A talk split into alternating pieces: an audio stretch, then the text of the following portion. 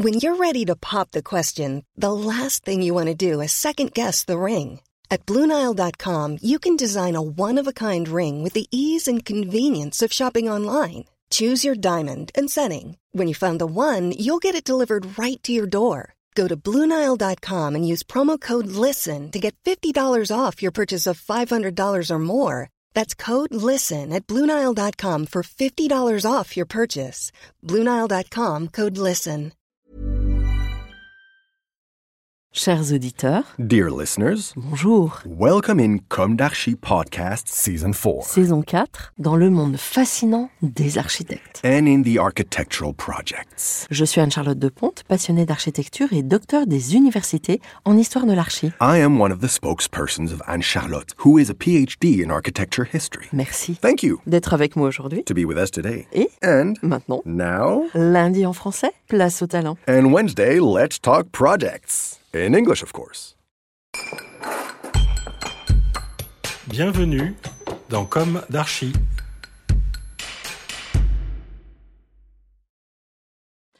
Chers auditeurs, ravis de vous retrouver aujourd'hui en compagnie de Charles Gallet et Delphine Altier, architectes associés de l'agence Leclerc Associés, pour notre troisième numéro spécial Leclerc Associés, justement, avec leur invité Pascal Chazal, directeur du groupe Orsite. Bonjour Delphine, Charles et Pascal. Bonjour. Bonjour. Pascal, nous sommes en duplex avec vous parce qu'en raison des grèves SNCF, euh, votre train a été annulé et vous êtes basé à Lyon. Comme les auditeurs l'ont déjà compris, nous allons parler d'une pratique qui a le vent en poupe aujourd'hui, qui est celle du hors-site, dont Pascal est le digne représentant. L'agence Leclerc en est aussi très représentative, d'ailleurs elle livre un lycée hors-site à Avon, en Île-de-France.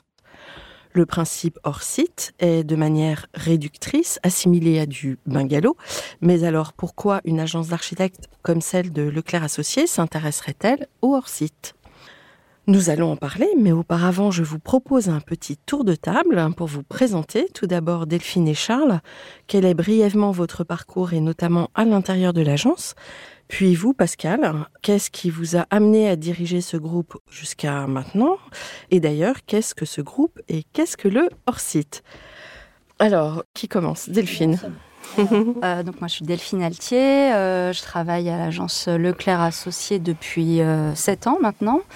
Ça fait euh, 15 ans que je travaille, donc avant je suis passée par euh, d'autres agences euh, où j'ai fait mes armes. Et là euh, je suis à l'agence. Euh, depuis peu directrice de projet et euh, bah, l'avantage de cette agence c'est qu'en fait on touche à des programmations très diverses et des échelles très diverses et euh, j'ai eu l'occasion euh, voilà, d'approcher euh, la question du hors-site sur euh, deux projets ces, ces dernières années. Alors, Charles, Alors moi, je suis un, un vieux de l'agence. Ça fait 20 ans que je travaille à l'agence, sachant qu'il y avait François en tant que prof quand j'étais étudiant, donc c'est une longue histoire. Et on est associé, enfin je suis associé avec Paul Lègle euh, depuis, je pense, entre 5 et 10 ans, je sais plus très bien. Euh, voilà.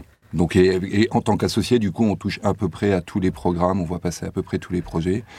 Euh, les avantages, c'est qu'on est un peu moins les mains dans le cambouis, mais voilà, on arrive du coup à suivre pas mal de sujets qui sont ultra intéressants et à des échelles, comme le disait Delphine, très différentes et des programmes très différents. du coup, vous faites partie des piliers maintenant. Je suis un peu partie des piliers, je sais pas si on peut le dire comme ça, mais, mais oui. Euh, Pascal, Alors donc euh, Pascal Chazal, donc moi je suis en fait dans le monde de la construction depuis depuis toujours. J'allais dire mon mon papa était un artisan du bâtiment Euh, et j'ai commencé à travailler moi sur les chantiers. J'ai fait euh, de l'intérim pendant trois ou quatre ans et je suis passé d'un chantier à l'autre. Et puis euh, un peu par chance, euh, je me suis intéressé à la construction bois lors d'un voyage en, en Finlande.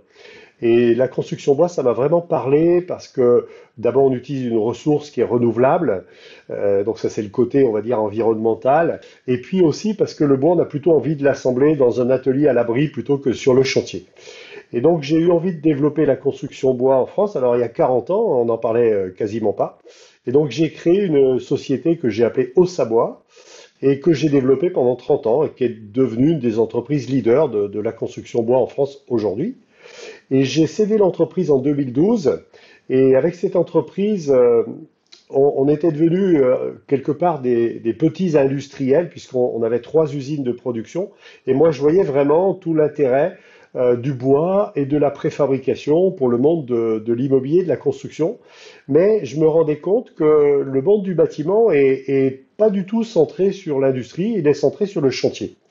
Et en fait, euh, j'ai essayé de, réfléchir à ça et je suis parti euh, faire un petit tour du monde pour essayer de voir ce qui se passait euh, dans le reste du monde en termes de, préfabrication, d'industrialisation de la construction. Et j'ai découvert un mot que je connaissais pas, qui est le terme de off-site building, que nous on a traduit par construction site. Et je me suis rendu compte en fait c'était un nouvel écosystème qui est en train de se développer dans le monde entier en réponse à tout un tas de problématiques qu'on retrouve aujourd'hui dans le monde de la construction. Et ce nouvel écosystème de la construction hors site, finalement, c'est un écosystème d'acteurs qui se réunissent quelque part pour changer la donne et pour penser préfabrication plus que chantier. Voilà. Et donc j'ai voulu amener ce nouvel écosystème en France et donc je l'ai fait en créant euh, une maison d'édition qui édite un magazine qui s'appelle euh, Hors site Ensuite, euh, nous avons euh, développé une école parce qu'il n'y a pas de formation dans ce domaine-là. Donc, on a créé une école qui s'appelle le Campus hors site. Et on a également une activité de conseil, d'assistance à maîtrise d'ouvrage pour aider les acteurs à aller vers la construction hors site. Et donc, euh, l'école, les étudiants qui sortent de cette école ont un diplôme non, en fait, c'est de la, formation continue. Donc, euh, d'abord, il y a une partie euh, complètement gratuite. On va sur la plateforme euh, Internet et puis on fait de la formation en e-learning à, son propre rythme. Et puis ensuite, on peut participer à des actions de formation qui sont plutôt des actions de formation de, courte durée pour bien comprendre ce que c'est que la construction site. Puis ensuite, on peut faire un apprentissage pour apprendre par exemple à concevoir un hors-site en utilisant les outils d'ailleurs qui nous viennent de l'industrie comme le Design for Manufacture and Assembly, qui est vraiment un outil à notre disposition aujourd'hui pour concevoir des bâtiments. Mmh. Alors, peut-être que vous pouvez, pour planter le décor, résumer quels sont les avantages du hors-site aujourd'hui, parce que c'est vrai que le monde industriel euh, peut avoir une connotation euh, par rapport à, l'écologie un peu négative. Alors, justement, mhm. pourquoi euh, s'engouffrer dans cette brèche ou dans cette voie? Oui. Alors, d'abord parce que la construction classique, on va dire traditionnelle sur le chantier, aujourd'hui devient de plus en plus difficile. On sait qu'on a un sujet majeur euh, sur le plan environnemental avec le béton. C'est que le béton, euh, c'est 8% des émissions de gaz à effet de serre. Donc ça veut dire que tous les acteurs aujourd'hui, et on le voit bien, vont vers d'autres techniques de construction, notamment le bois, également l'acier, mais également la terre. Donc on est en train de sortir du tout béton. Ça, c'est un premier point. Le deuxième, c'est que les bâtiments sont devenus d'une très très grande complexité pour répondre à tout un tas, bien sûr, de normes nécessaires parce que on doit euh, travailler l'économie circulaire, on doit travailler le, confort des habitants, les économies d'énergie, etc. Et on a, euh, sur un troisième point, euh, une main-d'œuvre qualifiée qui est en train de partir à la retraite et qui n'est pas du tout assez remplacée par les jeunes qui sont peu attirés par le monde du bâtiment. Donc le résultat, c'est que l'activité du bâtiment devient de plus en plus difficile. J'étais par exemple hier avec un maître d'ouvrage qui est un maître d'ouvrage qui fait plutôt des produits de, de haute gamme, et qui me disait, j'ai un gros problème parce que je vends à des clients du carrelage qui coûte un prix fou, et j'ai aujourd'hui plus personne qui sait le poser correctement. Donc on a un vrai problème dans la construction. Et la construction hors site, en fait, est là pour apporter euh, des réponses et elle est reconnue dans le monde entier comme étant une solution très intéressante dans le sens où on va quelque part transférer des heures de travail du chantier. Euh, le chantier, c'est un endroit euh, difficile. Les conditions de travail sont pas faciles. On est aux intempéries. Il faut se déplacer pour, euh, pour y aller. On fait beaucoup de kilomètres dans des camionnettes.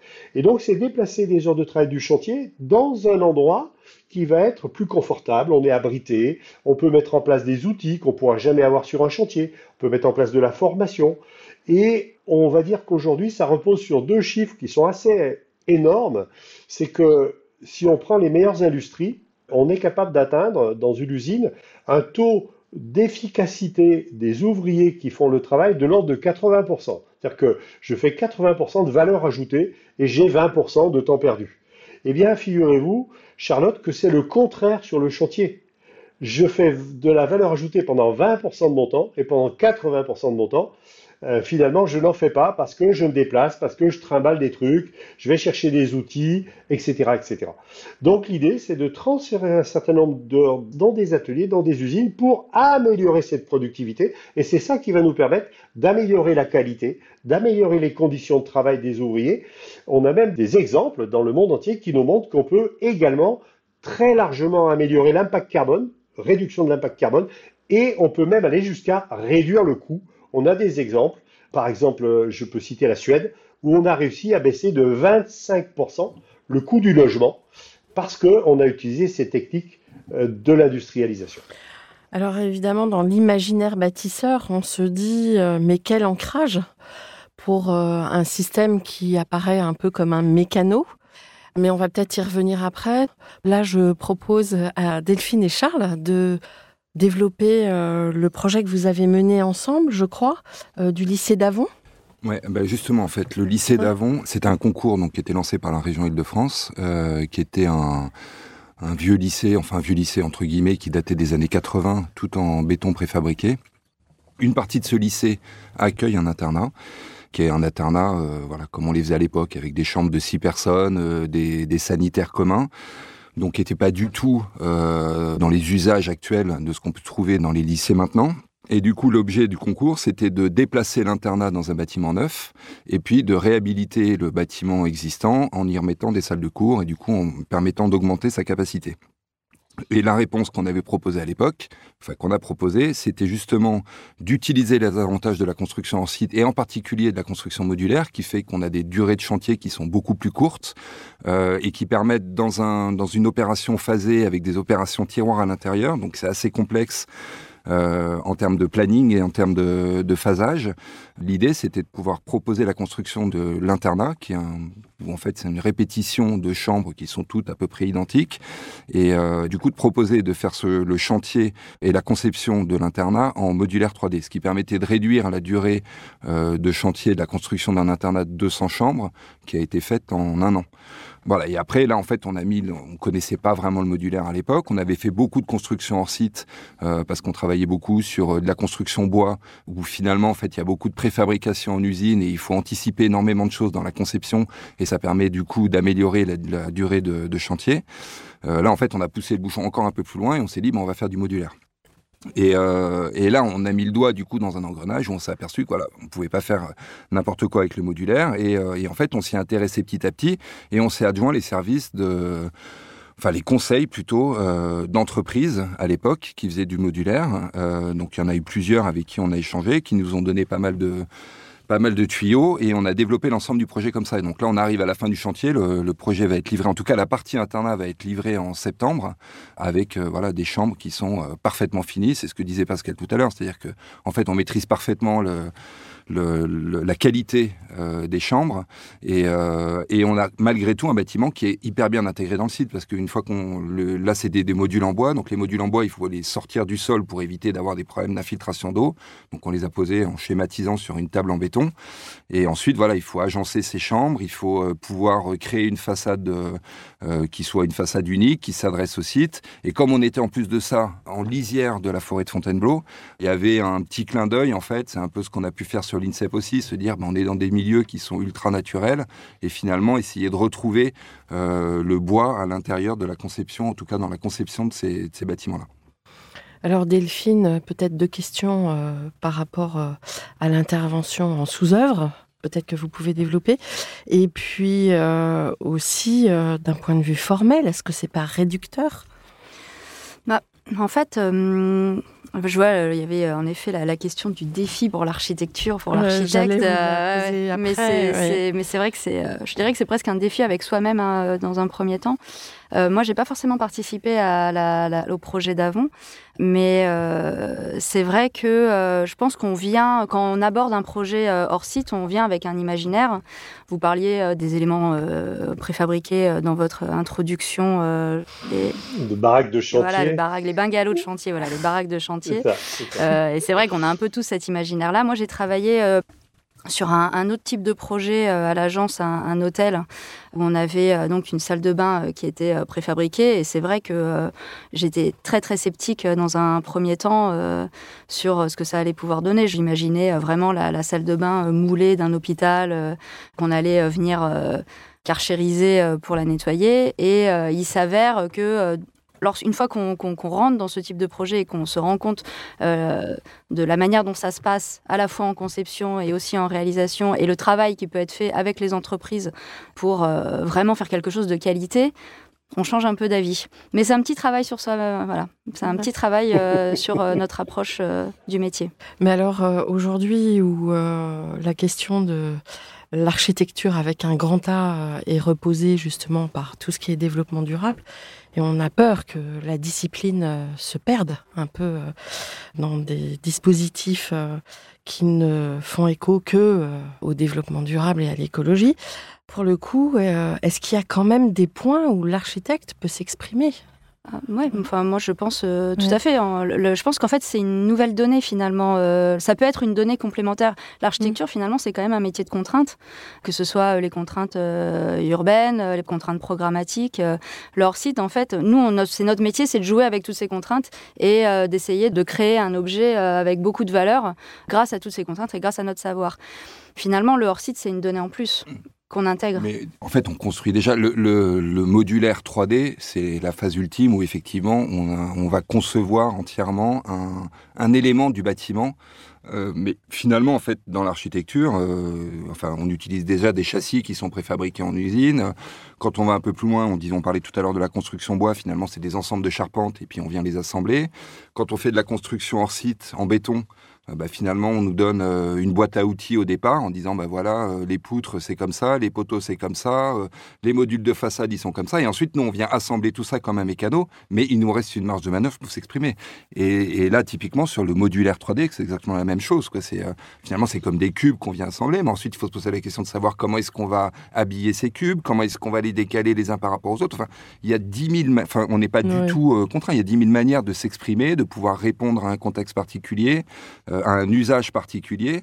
Et euh, oui, il y, a, une petite touche en plus. Et en fait, la complexité, je trouve, là-dessus, c'est un peu ce que j'évoquais, c'est que ça change un peu notre manière de travailler. C'est-à-dire que quand on travaille sur un bâtiment, euh, je vais dire, euh, classique, ou enfin, dans, une méthode de travail classique, en fait, on a toutes les billes pour pouvoir, nous, euh, mm. on, a, on a déjà des, connaissances sur euh, des dimensions de poutre, sur des dimensions de trame, etc., qui fait qu'en fait, on peut travailler un peu en autarcie. On se fait aider des bureaux d'études qui vont vérifier les descentes de charge, le passage des fluides, etc. Et là, en fait, ça change un peu la donne. C'est-à-dire que comme on, va, on a un bâtiment qui est quand même beaucoup plus industrialisé, on a besoin d'avoir le soutien d'un industriel qui, lui, maîtrise complètement la chaîne de fabrication, qui a ses propres contraintes qu'on ne connaît pas forcément. Et voilà, et en fait, on se nourrit de ces contraintes-là. Et à partir du moment où on a les contraintes et les données d'entrée, en fait, on arrive à assembler tout ça et à exprimer, à faire de l'architecture avec ça. Mmh. Alors, quelle est, euh, Pascal, pour vous, la véritable valeur ajoutée de l'architecte?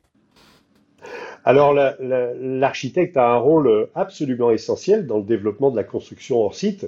Aujourd'hui, tout le monde euh, s'entend à dire que la construction hors site va se développer.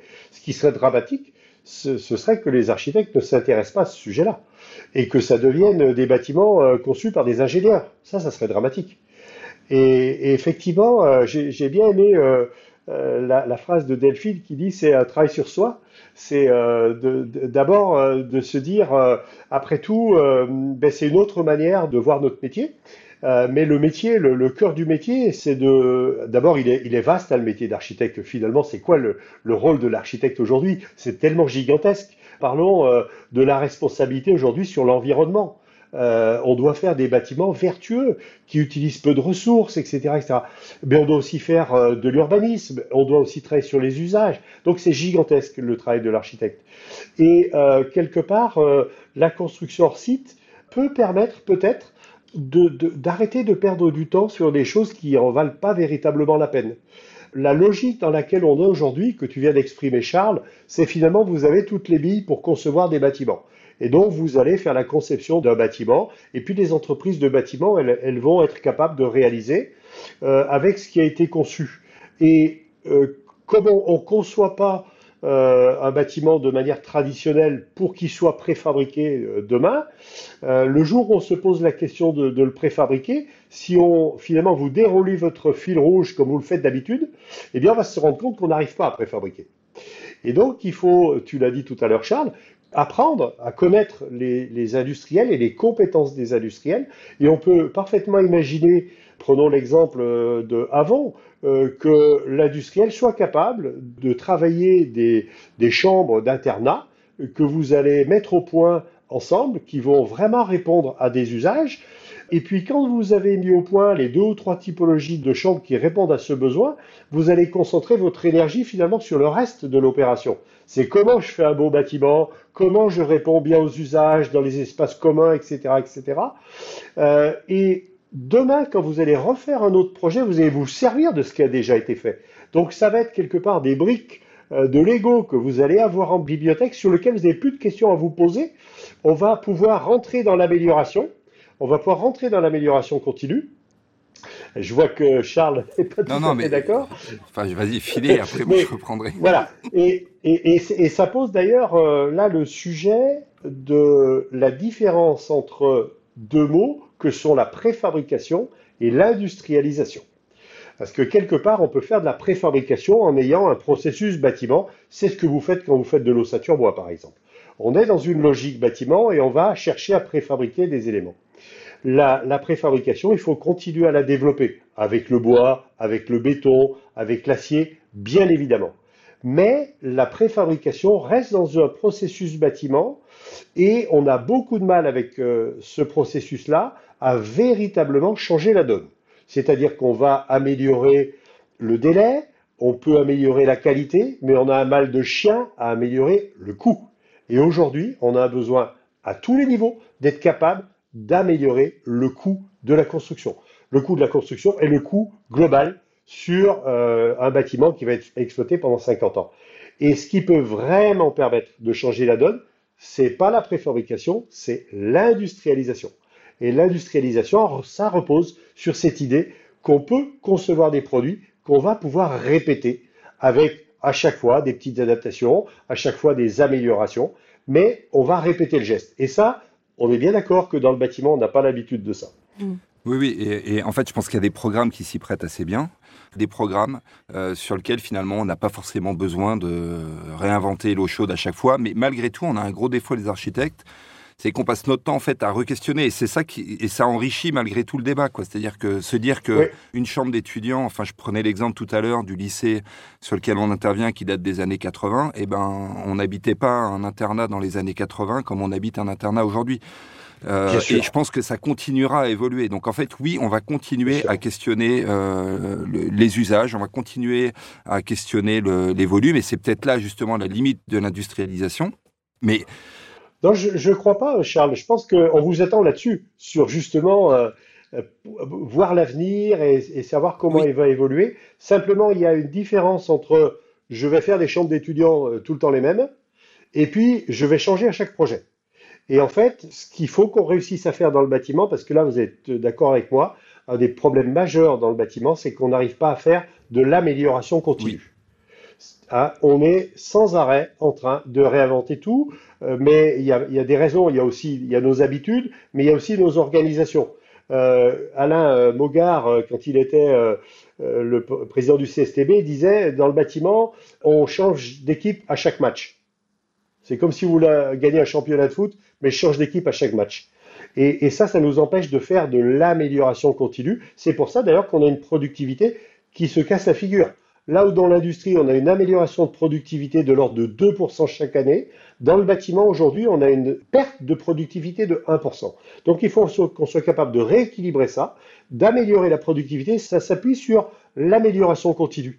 Et donc, Charles, on est bien là-dedans, c'est-à-dire, on va imaginer euh, ce que vous avez fait sur Avon, une chambre qui va répondre à des besoins aujourd'hui, et puis on peut tout à fait la réexploiter sur un prochain projet, puis, puis, deux, puis trois, mais tout en rentrant dans l'amélioration continue, et puis peut-être en se disant, ben, en fait, demain, il va falloir qu'on réinvente quelque chose de, de, complètement différent. Et ça, c'est possible. Oui, oui, c'est en plus de ça, c'est ce que tu dis est vrai, et c'est très important. Typiquement sur Avon, on s'aperçoit d'une chose, c'est que le, les, méthodes, ou en tout cas la manière dont un projet se développe, fait que en fait, on n'arrive pas à travailler sur un projet public comme celui-là où on est en loi MOP, on n'arrive pas à travailler dès le début du projet main dans la main avec l'industriel.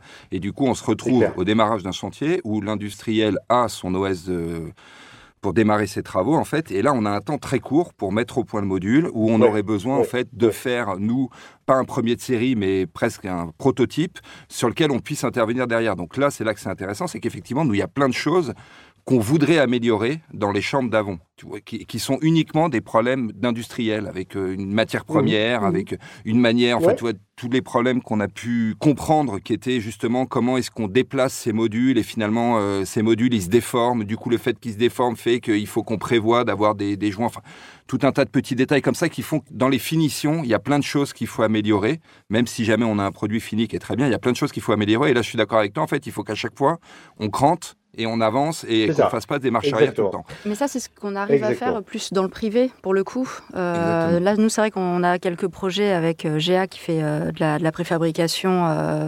alors là, ça reste en béton, mais avec une technologie intégrée en façade. Et nous, c'est un petit peu ce qu'on a perçu en travaillant avec cette entreprise.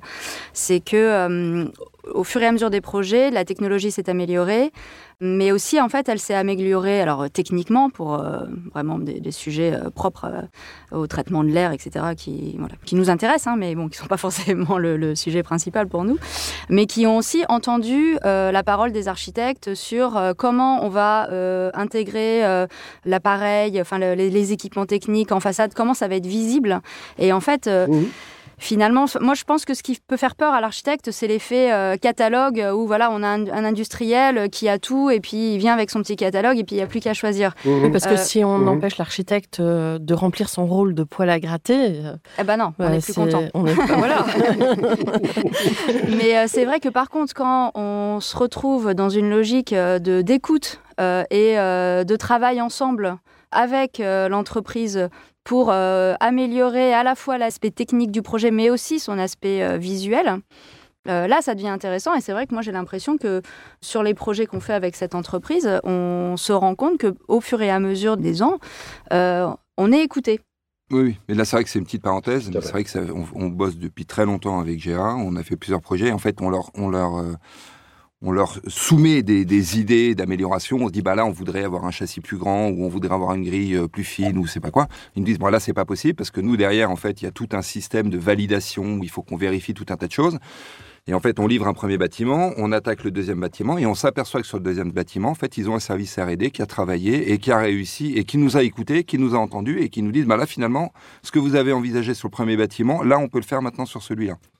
Mais sur la question formelle, euh, j'imagine que euh, la maquette numérique et le paramétrique peuvent vous aider considérablement aussi. Oui. Et en fait, c'est assez rigolo parce que quand je sais plus si c'est Pascal ou si c'est euh, vous qui disiez tout à l'heure que quand le modulaire arrive est arrivé chez les architectes, il y avait une espèce de mouvement de recul en se disant mais en fait non, on n'aime pas être contraint, on n'aime pas avoir des éléments tout faits, etc. En fait, quand le BIM est arrivé dans les agences, c'est un peu ça aussi. C'est se dire, ah bah attendez, on a une bibliothèque qui est déjà toute faite, on n'a aucune marge de manœuvre, et en fait, on doit, c'est nous qui devons nous, nous adapter à un logiciel. Alors qu'en fait, pas du tout. Le logiciel, c'est juste un outil, et on se sert de cet outil pour produire derrière.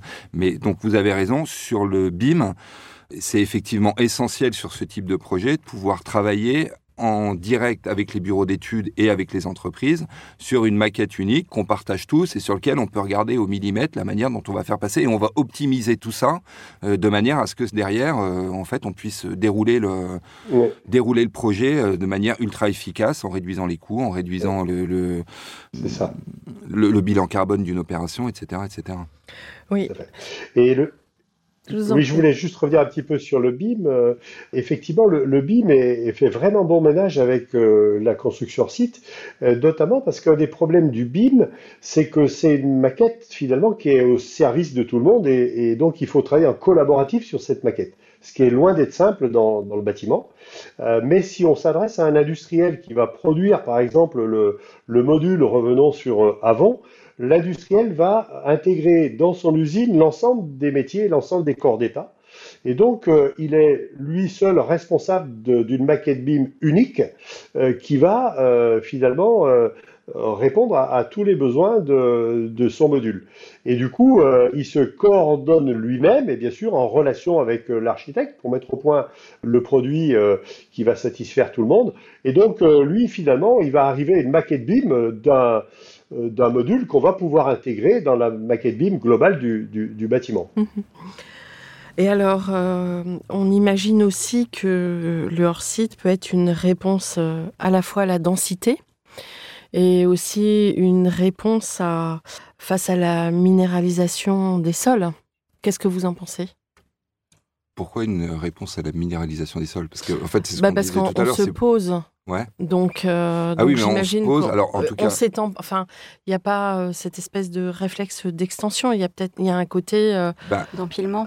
Oui, il y a un côté empilement, mais après, alors euh, Pascal pourra en parler tout à l'heure, c'est vrai qu'il y a certains pays, je ne sais plus si c'est en Angleterre ou euh, où, en fait là ils font des tours euh, en, modulaire. Je ne sais pas si nous on a la capacité de le, de le, faire en France avec tout le problème des normes qu'on peut avoir qui s'appliquent au bâtiment sur lequel en fait on, est quand même très cornaqué. Mais même si jamais on se dit qu'on pose des, modules au sol, effectivement, c'est pas des, on fait pas des bungalows de chantier. on est, on est obligé de les, de les, de les fonder, les ancrer. Ouais, on les ancre au sol. Donc en fait, sur la, c'est un peu ce qu'on disait tout à l'heure. Pour nous, en fait, c'est on conçoit un bâtiment. Je suis pas sûr qu'il y ait une corrélation directe entre l'utilisation du modulaire 3D et euh, la désimperméabilisation des sols. Surtout qu'en plus, c'est quand même tellement possible pour un type de programme spécifique, mais euh, finalement aujourd'hui en France, euh, ce qui s'étale souvent c'est euh, le logement. Et je suis pas certaine qu'aujourd'hui en France on soit capable de, de, travailler sur des modules 3D pour un, logement. Quoi. Ça, je pense qu'on n'en est pas encore arrivé là dans notre expertise. Alors justement, qu'est-ce qui freine, Pascal? Parce que là, on, on, nous annonce que la population mondiale passe à 8 milliards. Ouais, c'est ça. voilà. Oui, oui, oui, oui. Qu'il va y avoir des flux migratoires énormes et qu'il va falloir pouvoir construire des logements très rapidement. Et donc oui, le modulaire est une réponse qui est adaptée à ça. Mais après, c'est vrai que nous, euh, on commence à réfléchir avec des entreprises sur le logement en modulaire 3D. Mm. Euh, voilà, on en est aux prémices. Peut-être que Pascal, il a des expériences plus... Il très bons exemples, effectivement, dans la, construction de logements. Je parlais tout à l'heure de, la Suède. Euh, la Suède, en fait, euh, a après-guerre, finalement, fait un peu comme nous. Ils ont euh, démoli des vieux quartiers bah, qui étaient en bois, puisque c'est leur culture, pour reconstruire en béton. et en fait, il y a à peu près 25 ans, ils se sont dit, mais c'est quand même dommage. On a une ressource nationale qui est le bois, on a un savoir-faire qui est le bois. en plus, on est dans des pays où il fait très froid, donc est-ce qu'on pourrait pas revenir à de la construction bois pour le logement? Et il y a eu plusieurs initiatives euh, qui ont été des initiatives privées, mais qui ont aussi été des initiatives euh, d'État. Il y a notamment euh, les bailleurs sociaux qui se sont regroupés, notamment parce que ils arrivaient à, au point où on en est un petit peu nous aujourd'hui, c'est-à-dire que la construction devient tellement chère que les bailleurs sociaux, ils n'arrivent plus à construire dans les enveloppes budgétaires qui leur sont allouées. Et donc euh, les bailleurs se sont réunis pour essayer de lancer des projets. Et tout à l'heure, Delphine, tu disais que c'est plus facile dans le privé que dans le public. En fait, dans le public, c'est aussi possible, mais il faut mettre en place des processus d'achat qui sont différents. Et donc, c'est ce qui a été fait euh, en Suède, c'est ce qui a été fait également en Angleterre. C'est-à-dire qu'on lance des accords cadres sur des durées longues pour faire beaucoup, finalement, de logements. Et donc, c'est ce qui a été fait en Suède. Euh, aujourd'hui, c'est vraiment incroyable ce qu'ils ont réussi à faire parce qu'ils sont passés de 0 à 20% de part de marché sur le logement bois, avec une grande part de logement modulaire bois. Et aujourd'hui, non seulement ils arrivent à atteindre le prix de la construction traditionnelle, mais ils arrivent même à être largement moins chers que la construction traditionnelle, avec des bâtiments bien plus vertueux, qui font une réduction de l'impact carbone, avec un transfert de beaucoup d'heures dans les usines. Et les usines aujourd'hui sont en train d'atteindre des niveaux de performance excessivement intéressants. Ils nous disent que dans les dix dernières années, ils ont fait des améliorations de productivité de l'ordre de 30%. Donc c'est tout à fait possible, mais il faut là pour le coup changer de disque dur parce que en France, par exemple, quand euh, vous à l'agence Leclerc, vous avez à répondre à un promoteur, bien souvent, il va vous expliquer qu'il faut un appartement différent par client. Mm. Vous avez 80 appartements, il faut 80 appartements différents. Et ça, aujourd'hui, c'est juste pas possible industriellement. Euh, par contre, si on réfléchit finalement à quels sont les logements qui répondraient véritablement aux usages Qu'est-ce que souhaitent les gens aujourd'hui compte tenu des nouvelles manières de vivre, le télétravail, euh, l'éclatement des familles, etc., etc.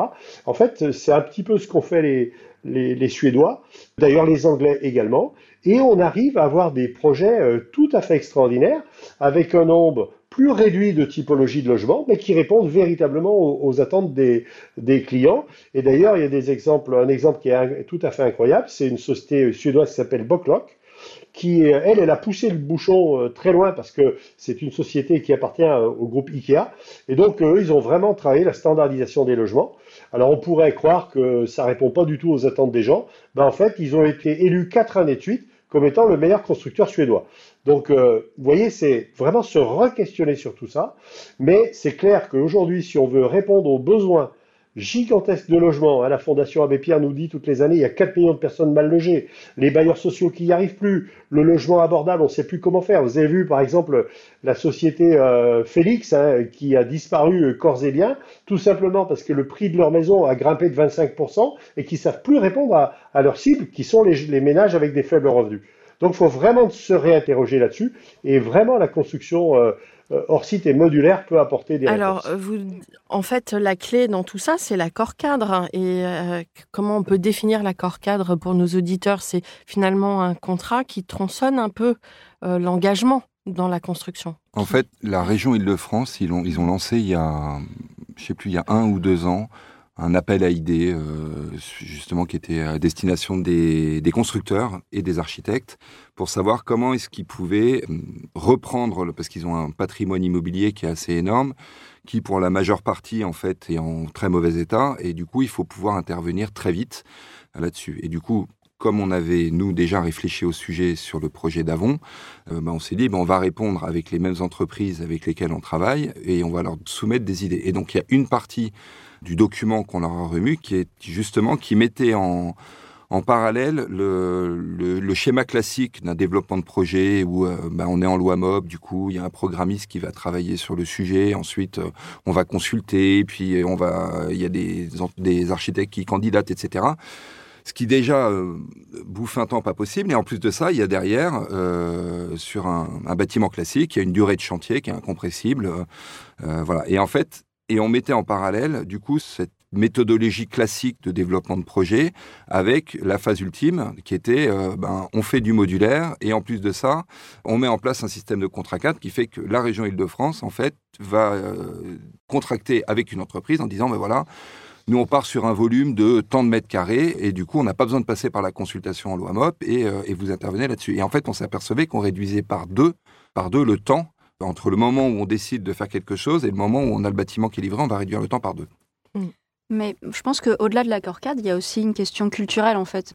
Je pense que euh, là aujourd'hui en France, on est un peu dans les prémices de tout ça et je pense que c'est bien que les architectes, euh, les entreprises ou que même les, la région réfléchissent à, à ce qu'on peut faire plus tard parce qu'en fait c'est des sujets qui, qui sont euh, qui sont déjà là, qui sont déjà là dont et voilà. la demande est, forte euh, d'ores et déjà. Mmh. Mais culturellement parlant, il y a un chemin au niveau du grand public qu'il faut faire. Et je pense que ce qui manque peut-être aujourd'hui, c'est la communication et euh, la concertation avec le grand public pour, euh, pour pas qu'ils aient peur. Peut-être les gens, ils peuvent s'imaginer qu'on va retourner vers les grands ensembles, les cages à lapins qu'on empile. Oui. Enfin, y a, on a quand même des petits sujets en France un petit peu touchy à ce niveau-là.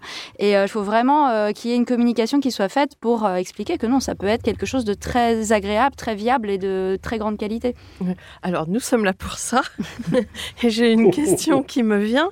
Euh, Qu'est-ce qui détermine le choix du matériau dans la construction hors site? Par exemple, sur le bois où vous êtes pionnier bah, il y a plusieurs choses qui vont nous orienter sur un matériau ou sur un autre. C'est ce qu'on disait au début, c'est-à-dire que il y a un élément qui est très dimensionnant en ce moment, qui est l'urgence climatique, le, voilà, et qui fait qu'en fait, il faut qu'on décarbone au maximum la construction, ce qui du coup nous interdit, euh, enfin nous interdit. Mmh va écarter euh, le béton, qui va écarter, le, en tout cas le béton standard, parce que maintenant on a du béton bas carbone, euh, l'acier, etc., et qui nous oriente plutôt vers euh, des matériaux biosourcés que sont le bois, la terre, mmh. la paille, voilà, tous ces éléments-là.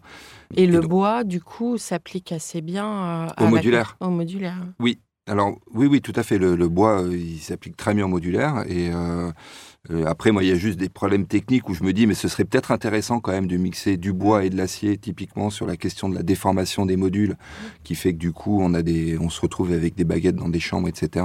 Et que finalement, si on faisait une structure ultra rigide en en structure métal et qu'ensuite on puisse venir remplir cette structure avec du bois, je me dis que finalement il y a un mix qui pourrait être intéressant. Et euh, voilà, on n'a pas de religion là-dessus, si ce n'est euh, cette euh, conscience écologique qui nous fait dire que oui, le bois, il faut quand même essayer de l'utiliser au maximum. Et voilà, on va pas rentrer dans le détail, mais si on utilisait du bois, ça veut dire aussi avoir des forêts qui sont, euh, Oui, qui ça. sont gérées, avoir des... C'est pour ça quand même le mixte. euh, moi, je, je- je pense qu'il faut jamais finalement aller euh, globalement dans les extrêmes, quoi. C'est-à-dire que euh, le tout bois, le tout béton, le tout, le tout métal, ça a des avantages, des inconvénients. Mais oui, voilà, par exemple, le bois, si on se met vraiment tous à construire tout en bois, il va y avoir un sujet de euh, où est-ce qu'on trouve le bois, quoi. Ben voilà, les circuits courts, pour le coup, vont être compliqués. On va appauvrir nos, notre parc forestier. Est-ce que, Pascal, vous souhaitiez rebondir sur le choix euh, du matériau? Oui. Je, suis- alors, je suis parfaitement d'accord avec ce qui vient d'être dit. Euh, D'abord, euh, effectivement, il n'y a pas une seule solution et euh, il faut être capable de- de- d'aller chercher euh, les ressources le plus intelligemment possible. Euh, qu'on peut travailler en boucle courte avec euh, des matériaux euh, locaux, ben, c'est génial. Mais c'est ce que faisaient nos grands-pères. Hein. Nos grands-pères, ils Oui. allaient chercher de la pierre. Euh, ils construisaient en pierre quand il y avait de la pierre, en bois quand il y avait du bois. C'était extrêmement vertueux. Bon. On a oublié tout Mm. ça parce que on, on peut quand même le dire, c'est qu'on a été pendant des générations monoproduit. C'était le béton incontournable. Et euh, depuis quelques années, on commence à se poser la question de faire autrement. Donc ça a commencé avec le bois. Et puis on voit bien maintenant qu'il y a une euh, urgence euh, climatique qui fait que on n'a plus le choix. Il faut à tout prix aller euh, vers moins de béton et vers des matériaux différents. Et donc les matériaux, ça peut être euh, effectivement le bois, euh, qui est renouvelable, ça peut être la terre, la paille, les matériaux biosourcés, ça peut être également l'acier. hein. L'acier, il coûte cher en, en CO2 quand on le produit. Par contre, il est réutilisable Mm. euh, de, de très nombreuses fois. Et puis, on voit de plus en plus, d'ailleurs, hein, c'est très intéressant, la mixité des matériaux. On voit des fabricants de modules en bois, par exemple, qui vont intégrer de l'acier, parce que l'acier a des avantages indéniables sur le bois dans certains cas de figure. On voit également des gens qui fabriquent des modules en acier qui sont en train d'intégrer du bois. Et puis on voit même des acteurs qui intègrent les trois matériaux, le bois, l'acier, le béton, voire d'autres matériaux comme de la terre ou comme du chanvre. Donc c'est vraiment la recherche finalement du meilleur matériau au meilleur endroit. Et avec une logique qui n'est pas seulement une logique économique, mais c'est cette prise de conscience environnementale qu'il faut euh, réussir à euh, quelque part euh, utiliser bien sûr le moins de ressources possible euh, de notre planète. Alors j'imagine effectivement que la recette euh, acier plus bois, aujourd'hui on isole très bien l'électricité, etc. pour que euh, ce que nous a appris l'histoire avec Pailleron ou avec euh, bah, des villes qui ont brûlé parce qu'elles étaient toutes en bois, j'imagine qu'aujourd'hui au niveau sécurité, tout ça est extrêmement bien maîtrisé, d'autant que les normes atteignent des niveaux assez euh, incroyables. Un petit peu, ouais. des fois un peu délirant même. Oui. Mais euh, non, non, oui, il y a, y a- enfin, il y a aucun sujet là-dessus. D'ailleurs, Oui. quand, nous, quand on a commencé à faire des, des projets en bois, c'était le lycée de Savigny il y a plus de 20 ans, où la grande inquiétude de la maîtrise d'ouvrage, c'était oui, mais vous construisez en bois, du coup, ça brûle. Et en fait, Mhm. du coup, on avait été voir les pompiers. Et à l'époque, les pompiers nous disaient, mais en fait, le bois, on adore, parce qu'on sait comment ça se comporte. On sait de, de- Oui, puis ça se consume. voilà, Oui. ça se consume et on sait de. En fait, on, on est capable d'anticiper l'écroulement d'un bâtiment quand il brûle, quand il est en bois. C'est quelque chose qu'on est incapable de faire sur un bâtiment en En béton sur un bâtiment en acier. En Oui, fait, parce Il- que ça plie. Mhm. Exactement. Et, Mhm. euh, et en fait, les, du coup, les pompiers étaient plutôt euh, très rassurés. Alors, et après, je ne sais pas pour quelle raison, j'imagine que le lobby du béton n'y est pas pour rien, mais, mais, Depuis euh, longtemps. Voilà, mais, mais effectivement, on se retrouve maintenant dans une situation un peu ubuesque, mais qui va évoluer, Oui. où euh, finalement, quand on fait un bâtiment en bois, le bois, on le voit plus, tellement on a d'épaisseur par-dessus pour éviter que, que tout ça brûle. Euh, voilà, mais tout ça, c'est des ajustements qui vont se faire au Ouais. fil du temps. Et, euh, Parce qu'au niveau de l'histoire, en fait, vous finalement quelque part vous reprenez le fil parce que à l'époque de la reconstruction, la filière acier a eu du mal à s'imposer, mais il y a eu quand même beaucoup de choses de fait au niveau des procédés. je pense à Lotz euh, de Bande-Beauclerc, par exemple, parce que c'est un exemple que je connais bien. Mais il y avait quand même euh, tout un tas d'idées euh, qui étaient agitées dans les années 50, 60 et 70. Et puis après, hop, choc pétrolier et, le béton bah, remplit la vie des archis. C'est un petit peu ça le schéma. Donc finalement, vous vous réconciliez euh, la discipline avec une interrogation et une manière d'aller chercher des solutions pour s'adapter au temps présent. tout à l'heure, on, parlait de la manière dont nous, en tant qu'architectes, on se situait dans cette euh, logique de hors-site et il y avait cette question de parfois d'avoir peur d'être dépossédé de notre rôle. Et en fait, euh, moi, mhm. je trouve qu'au contraire, en fait, on retrouve notre rôle de constructeur mm. qu'on a parfois un peu perdu, notamment je trouve les dix dernières années, euh, parfois notre place sur le chantier est quand même euh, un petit peu euh, remis en cause. Complètement. Voilà. Mm. Et finalement, peut-être c'est ça, c'est presque un retour aux sources ce hors-site. Ouais, j'adore, j'adore entendre ça. j'adore entendre ça et, c'est une parole que, qu'a eu Rory Bergin, qui est l'architecte associé du cabinet HTA en Angleterre, qui est devenu un vraiment un des grands spécialistes de la construction modulaire. C'est eux qui euh, ont construit notamment euh, les tours qui sont le record du monde aujourd'hui euh, en hauteur. Hein, c'est 50 étages construits en construction modulaire. Et j'avais posé la, question à Rory, mais pourquoi est-ce que finalement vous, HTA, vous êtes allé sur la construction modulaire? Et sa réponse, avait été de dire, en fait, on en avait marre d'être en souffrance tout le temps d'être en conflit avec euh, nos clients, d'être en conflit avec nos entreprises, de payer des fois des avocats pour récupérer nos honoraires. Et franchement, c'était quelque chose où on se disait, mais on, a, on, devrait mettre notre énergie ailleurs. Hein. Et donc, ils se sont intéressés à, la construction euh, modulaire. Et euh, ça fait dix ans maintenant. Et quand on voit le sourire de Rory Bergin, c'est exactement ce qu'il dit. On a retrouvé notre métier et on se fait plaisir et on fait les plus beaux bâtiments qu'on ait jamais faits. Alors on me fait signe là parce qu'on arrive en, fin de podcast. Un mot de la fin pour chacun d'entre vous? Bah moi, je peux juste dire qu'en fait, euh, voilà, c'est un sujet qui nous a passionnés sur Avon et l'agence en général discute pas mal avec Pascal puisqu'on a d'autres projets euh, en gestation. voilà, sur lequel Pascal intervient. Mais moi, le sentiment que j'ai, c'est que c'est un sujet qui est passionnant, mais par contre, on en est en France en tout cas, on en est aux prémices. Et c'est ça qui est génial. C'est qu'en fait, il va falloir que que voilà qu'on améliore le système, qu'on arrive à trouver notre place là-dedans, qu'on arrive à trouver les bonnes euh, les bonnes méthodes de travail pour travailler avec des entreprises. Enfin voilà, qu'on réinvente un peu notre métier, notre manière de le faire sur des sujets comme celui-là, mais qui après voilà, ça n'efface pas tout le reste non plus. Mais c'est un sujet qui je pense est intéressant et qui répond à pas mal des problématiques euh, actuelles. On parlait tout à l'heure des flux migratoires et il va y avoir une arrivée massive de de, migrants climatiques euh, dans, nos pays. Il va falloir qu'on se pose la question à un moment de savoir, sachant qu'on n'est pas capable de construire des logements déjà pour les personnes qui y sont. Quand toutes ces personnes vont arriver en France, il va falloir qu'on puisse répondre à cette demande-là et construire des bâtiments de qualité et pas faire des... Et on peut faire des bâtiments de qualité, j'en suis persuadé, avec du modulaire. Ouais, bah ça c'est oui, moi c'était un peu ça que je voulais euh, vraiment euh, noter, c'est que euh, il faut pas avoir peur de se procéder, de se dire que ça va être quelque chose qui va complètement contenir notre créativité. Au contraire, moi j'ai le sentiment et je, trouve qu'à l'agence on a quelques projets qui le démontrent.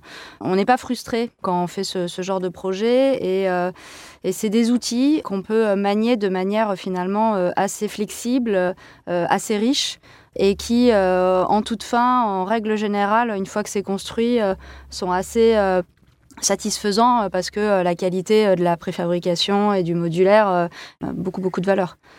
Et juste pour rebondir là-dessus, mais ça prendra pas longtemps parce qu'on en a assez peu parlé.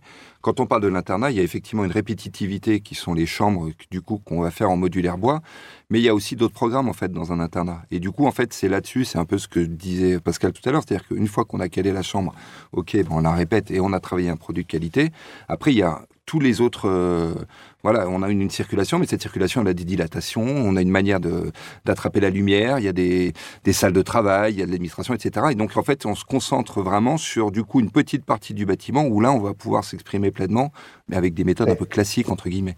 Oui, et euh, il y a des tas et des tas de questions euh, qui seraient intéressantes encore à poser par rapport au traitement de l'espace, notamment. Oui, Parce que la question de l'espace est quand même très, très importante. Hein. Oui, oui, tout à fait. Alors, Pascal, un mot de la fin? J'allais justement rebondir euh, sur euh, ce que vient de dire Charles.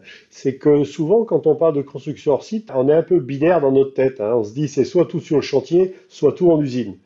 Et ça, ça n'a pas de sens en fait. Il n'y a jamais un bâtiment qui va être fait 100% en usine, sauf peut-être un bâtiment ultra temporaire.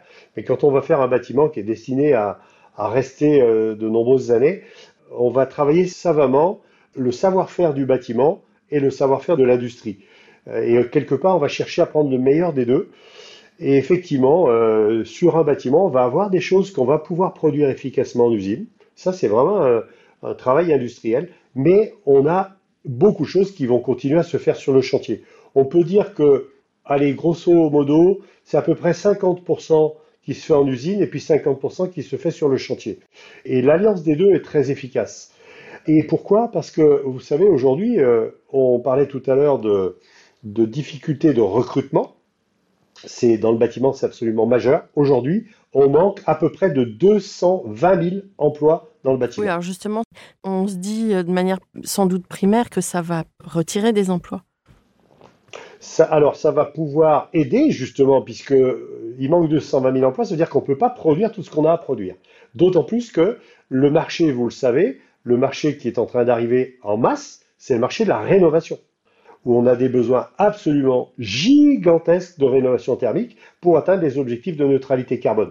Donc on a une, partie massive des entreprises qui vont migrer sur la rénovation et qui vont quitter le neuf parce que ça sera sans doute mieux payé que le neuf. Et avec quoi on va faire les bâtiments neufs? Euh, Donc on manque terriblement de manœuvre. Et parallèlement à ça, on est en train de perdre des emplois dans l'industrie. Si on prend l'exemple de l'industrie automobile, avec le développement de la voiture électrique, l'industrie automobile se prépare à perdre 100 000 emplois dans les 10 ans qui viennent.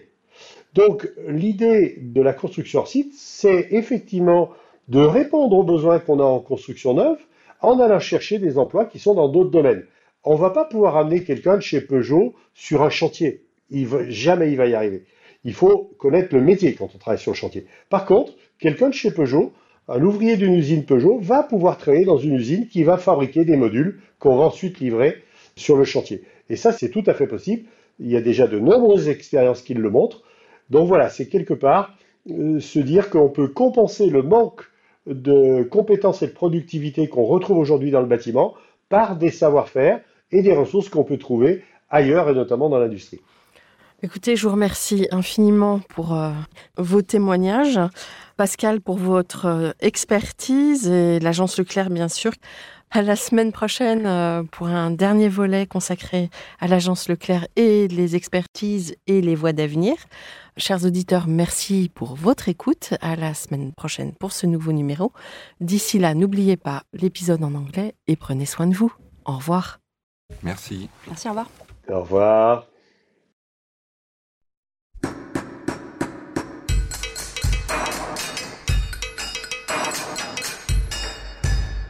Chers auditeurs, merci pour votre écoute. Merci à Julien Rebourg, réalisateur, qui nous accompagne sur la partie son. N'oubliez pas de retrouver nos sujets en avant-première sur Instagram à l'adresse at. Si vous aimez ce podcast, favorisez sa diffusion en lui donnant 5 étoiles sur Apple Podcast, plus un petit commentaire, ou sur votre plateforme de podcast favorite. Et surtout, abonnez-vous pour écouter tous nos épisodes gratuitement. À bientôt et d'ici là, prenez soin de vous.